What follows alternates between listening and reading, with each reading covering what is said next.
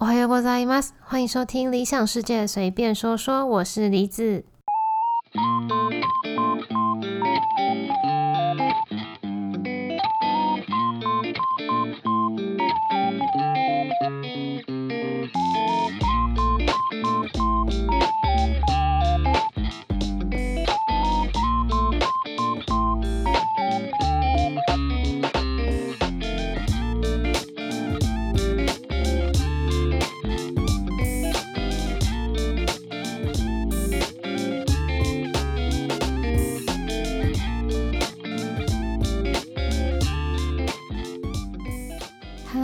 家宅在家都还好吗？嗯，虽然宅在家，但是我最近好像还蛮忙的，因为我之前累积了很多想要做的事情，所以其实好像比之前还要忙。然后我最近还养成了看日本新闻的习惯，其实以前就会看啦，但是最近是我一起床，我就会先看一下。就可是我是看电子版的，所以好像嗯也不能算是新闻，比较像是电子版的报纸。对，因为日本的新闻新闻指的是报纸嘛，对。但是我不会全部看啦，就是我会打开那个 app，然后看到如果有兴趣，我才会点开来看。然后前几天看到一个跟台湾有点关系的文章，大家应该都知道珍珠奶茶曾经在日本。掀起一股真奶旋风吧，大概是一年，嗯，两年前吗？有这么久吗？一年半两年，就是我人还在日本的时候啦。然后当时甚至因为真奶有了新的一个日文，叫做“タピル”这个流行语。然后它就是整句的话叫做“タピオカイリドリングを飲む”。タピル指的是什么呢？它意思就是喝有加珍珠的饮料这个动作啦。然后之前还有人说什么，我就曾经看过有一个艺人，然后他接受访问的时候，那他们是一个团体，然后主持人就问他们说：“那如果你们现在可以放假的话，你最想要跟成员一起做什么事情？”然后那个人就说：“ 如果放三天的话，就三天都要塔皮鲁，就三天都要喝珍珠有关珍珠的饮料。”然后他同嗯不是同事，他的团员就说：“那会胖死吧？” 对。那其实现在在日本真奶已经有点退烧了，虽然还是有一些死忠粉丝，可是跟之前比起来就少了蛮多店铺。像京都比较有名的那种商店街，算商店街就是一个逛街的地方啦。嗯，四条那边，然后像新京吉啊、四挺通这些都是比较。热闹的地方，在嗯真奶还很流行的时候，那边就开了很多间真奶，然后那时候都是要排队的。那现在收掉很多嘛，这些收掉的店面现在都变成什么了呢？没想到我看了那新闻才知道，居然是鸡排，对，就是台湾的鸡排。然后东京甚至还有主打比脸还大的鸡排的店。我以前一直觉得。日本人没有边走边吃的习惯嘛，所以这种台湾人很习惯的外带饮料或是外带食物，不可能在日本做起来。结果意外的，现在日本年轻人好像接受度是蛮高的，就有点打破我对日本的印象吧。那我突然想到一个 我觉得还蛮有趣、蛮好笑的事情，就是我人还在日本的时候，有一次呢，我跟朋友去买真奶，那时候就很想喝。然后因为很红嘛，所以都要排队。然后我就排排排，终于轮到我们的时候，朋友就点了一个奶茶还是抹茶，反正就是茶类的。然后他还有加布丁。结果我就听到后面日本女生在窃窃私语说：“怎么会加布丁？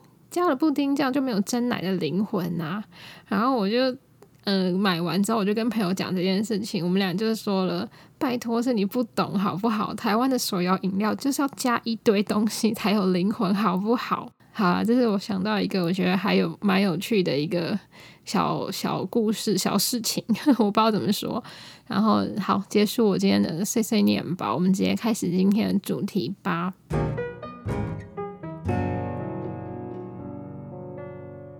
那今天的主题呢，也是跟食物有关的，然后都是日本的食物。对，有一天呢，我就是平常我走在回家路上的时候，我都会边听广播或是边听 podcast 边走嘛。然后我最近比较常听的是日本的。那前几天我听的时候，嗯，我走回家的时候，我听到一个嗯推荐美食的环节。然后那时候我听到的食物，真的让我超级好奇。然后我回家就嗯去查了一些东西，做了一些功课，想说要利用这个 podcast 来分享给大家。好，那第一个呢是跟鲷鱼烧有关的分享。平常吃东西的时候，一般都不会特别去想说为什么会有这个东西吧，嗯，或者是这个东西为什么是长这个样子吧。我指的不是说这个东西是怎么做的，还是它的食谱里有什么材料啊，然后步骤是什么。我指的是这个东西的名字。嗯，或是它的形状是不是有什么故事，或是由来？就好像，嗯，为什么棺材板会叫棺材板？嗯，为什么明明就没有蚂蚁，但是它叫蚂蚁上树？然后 为什么会有夫妻肺片呐？然后苍蝇头这种怪名字？可能也会有人跟我一样觉得，诶，奇怪，怎么会有这种怪名字？但实际上去查的人，我觉得应该没有很多啦，还是只有我自己太懒。这一类名字跟食物其实扯不上边的料理，在日本食物里面也有一些。那有些我觉得可能大家都知道，像亲子冻的亲子代表是鸡跟蛋嘛。然后月见乌龙面就是有加蛋的，看得到看得到蛋的乌龙面，因为月月见嘛，那个嗯，它就是只看得到月亮。然后蛋黄代表就是月亮。那像日本在中秋节。嗯，日本日本叫什么？我忘记了，突然想不起来。马来西亚反正就是台湾人中秋节时候，日本也会有，它有一个名字，但是我忘记是什么了。反正就是那个时期，日本人也会吃一个叫做月见团子的嗯东西。那那个月见也是跟这个同一个字。这种比较常见的，可能大多数人都会知道它的名字的由来。那我今天要说的呢是。鲷鱼烧嘛，鲷鱼烧应该大家都吃过嘛，它就是一个平民小吃。那到底为什么鲷鱼烧会是鲷鱼烧呢？嗯，这问题好像听起来很笨，可是我要表达的是，为什么它的形状是鲷鱼呢？尾鱼烧不行吗？金鱼烧、旗鱼烧不行吗？一定要鲷鱼吗？但其实，在最早以前，鲷鱼烧的形状并不是鲷鱼的样子哦。据说最早开始有鲷鱼烧是在江户时代的后期，在神田金川桥附近开始出现的一种平民小吃。那主要材料呢，就是面粉跟水制成那个它的外皮那个主体，然后中间再放入甜的内馅。但是一开始它不叫鲷鱼烧，而是龟甲烧。对，它一开始就是做成乌龟龟壳的外形。可是呢，这个龟甲烧完全吸引不了人，怎么样都卖不出去。然后那些摊贩、那些商人啦，就经过深思熟虑后呢，决定要把这个形状换了一下。要换什么呢？因为鲷鱼呢，在当时其实，嗯，应该不能说当时啦，在日本，鲷鱼就是一个比较高级的食材，比较。难入手的，尤其是那个时代，所以他们决定要换成这个高级鱼鲷鱼的形状，那就变成现在的鲷鱼烧。结果因为这样，毕竟鲷鱼是平常人买不起的，嗯，高级食材，所以反而引起大家注意，鲷鱼烧整个就大热卖了。这就是为什么鲷鱼烧会是嗯鲷鱼的形状的由来啦。那顺便跟大家说一下，日本第一间鲷鱼烧的店是在东京麻布的一个叫做浪花屋总本店的店，它是在明治四十二年就有了。那明治四十二年就是西元一九零九年。那这一间浪花屋总本店跟另外两间，嗯，柳屋还有若叶这三间就并称是东京的三大鲷鱼烧店。如果有兴趣的人可以去查一下，或是把它列入旅游的清单里面。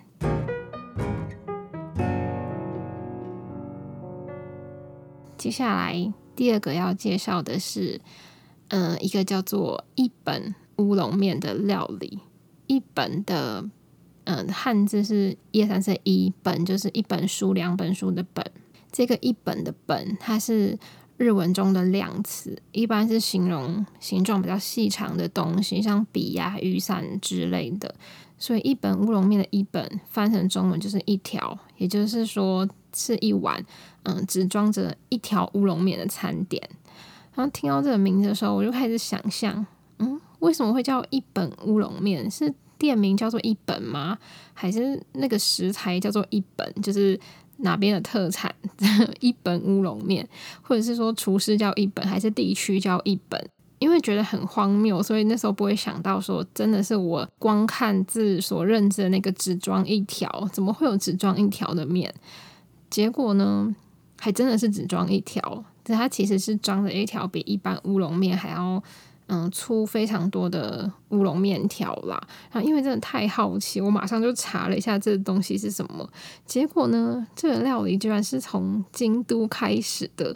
可是我从来都不知道这个东西，所以我当然就没有吃过。然后我查了一下，它的创始店是位于京都北野天满宫附近。呃，从是一间从江户时代就有的一间叫做塔瓦拉亚的店。就应该是一个很有名的老店了，因为我看网络上评论有写说，他的店里面有展示着很多名人的签名。对，不过因为这间店其实它在战后时代有曾经因为那个时候战争嘛，所以食材短缺，暂停营业一阵子，一直到。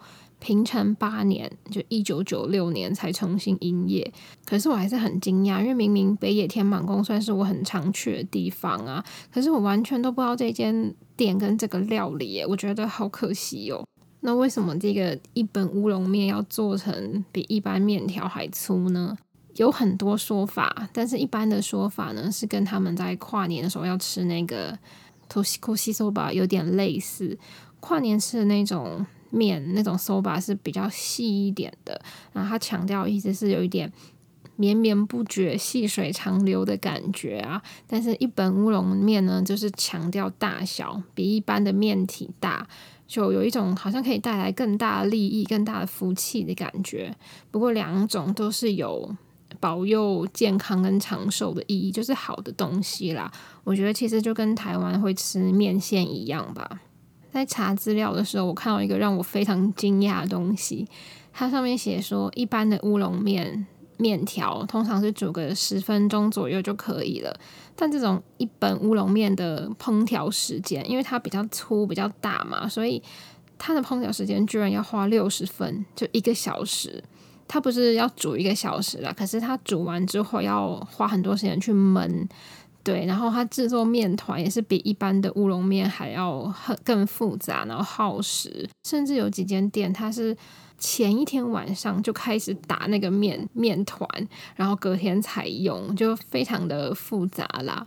不过这一间叫做塔瓦拉亚的店，它现在卖的一本乌龙面的餐点已经不是只有一根面条了，因为实在太多人觉得这种。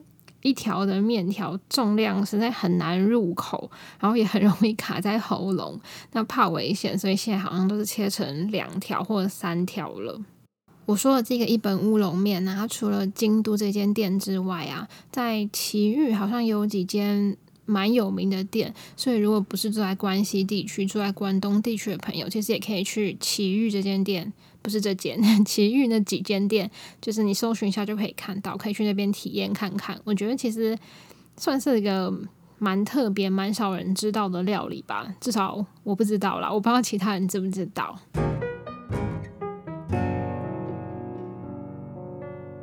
然后啊，最后想要来补充一个小故事。这个故事呢，是以前我还没有去日本工作，还在台湾工作的时候发生的事。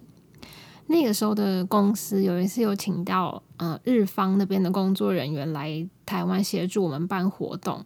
那因为那时候我会日文嘛，所以当时就被呃分配到这个活动，要负责这个活动。嗯，然后在活动当天的休息时间，跟日方的工作人员在聊天的时候，发生了一个小故事。因为那时候我的日文还没有到非常非常好，然后聊的东西也是比较大众一点。那个日方的工作人员就问我一些，嗯啊，你是什么时候开始学日文的？为什么会对日文有兴趣呢？你是有去日本留学过吗？还是有去那边旅游过？就是一般我们跟那些在学中文的外国人聊天的时候会问的那些问题。然后其中有一个问题，我觉得有点好笑。他问我说：“那你喜欢吃什么日本料理？”我就秒答，我跟他说：“猪排饭。”结果他就大笑，他真的是狂笑，大笑不止。他说：“哼 我以为女生会说什么蛋糕啊、抹茶啊，或者是什么煎饼之类的啊，结果我竟然给他一个很就欧吉桑很大叔的回答。我现在想想也是，其实我当时没有什么特别感觉，可是我现在想想，好像也是哦。明明是个少女，但是居然爱吃的东西是猪排饭。虽然我的确是很爱吃米饭啊，就是你再问我一次，我可能也不会说甜点，对。但是一般人应该是不会回答猪排饭吧？还是台湾女生会？对。然后因为那时候会的日文料理其实就那几个，所以我也不知道为什么我的脑里马上浮现就是猪排饭了。以上呢就是这一次的分享，然后呢，在这边跟大家说一下，以后节目会有一个小小的改变，从下一集开始会增加一个小环节，我每一集呢都会分享一个跟日本有关的冷知识、小知识给大家，因为我自己很喜欢这种。有点无关紧要的知识，每次发现我都会觉得很高兴、很有趣。但有些小知识的分量，不管我怎么延伸都不够让我讲一集。只是我又觉得，如果我就这样子雪藏他们，就是不分享的话，又很浪费。所以呢，我就决定从下一集开始呢，每一集我都会增加嗯这个环节去分享那些小知识给大家。好啦，那感谢大家今天的收听。如果你觉得还蛮有趣的话，可以到我的 Apple Podcast，可以给我五颗星，然后留言给我，我们一起聊天喽。那我们就下次见喽，拜拜。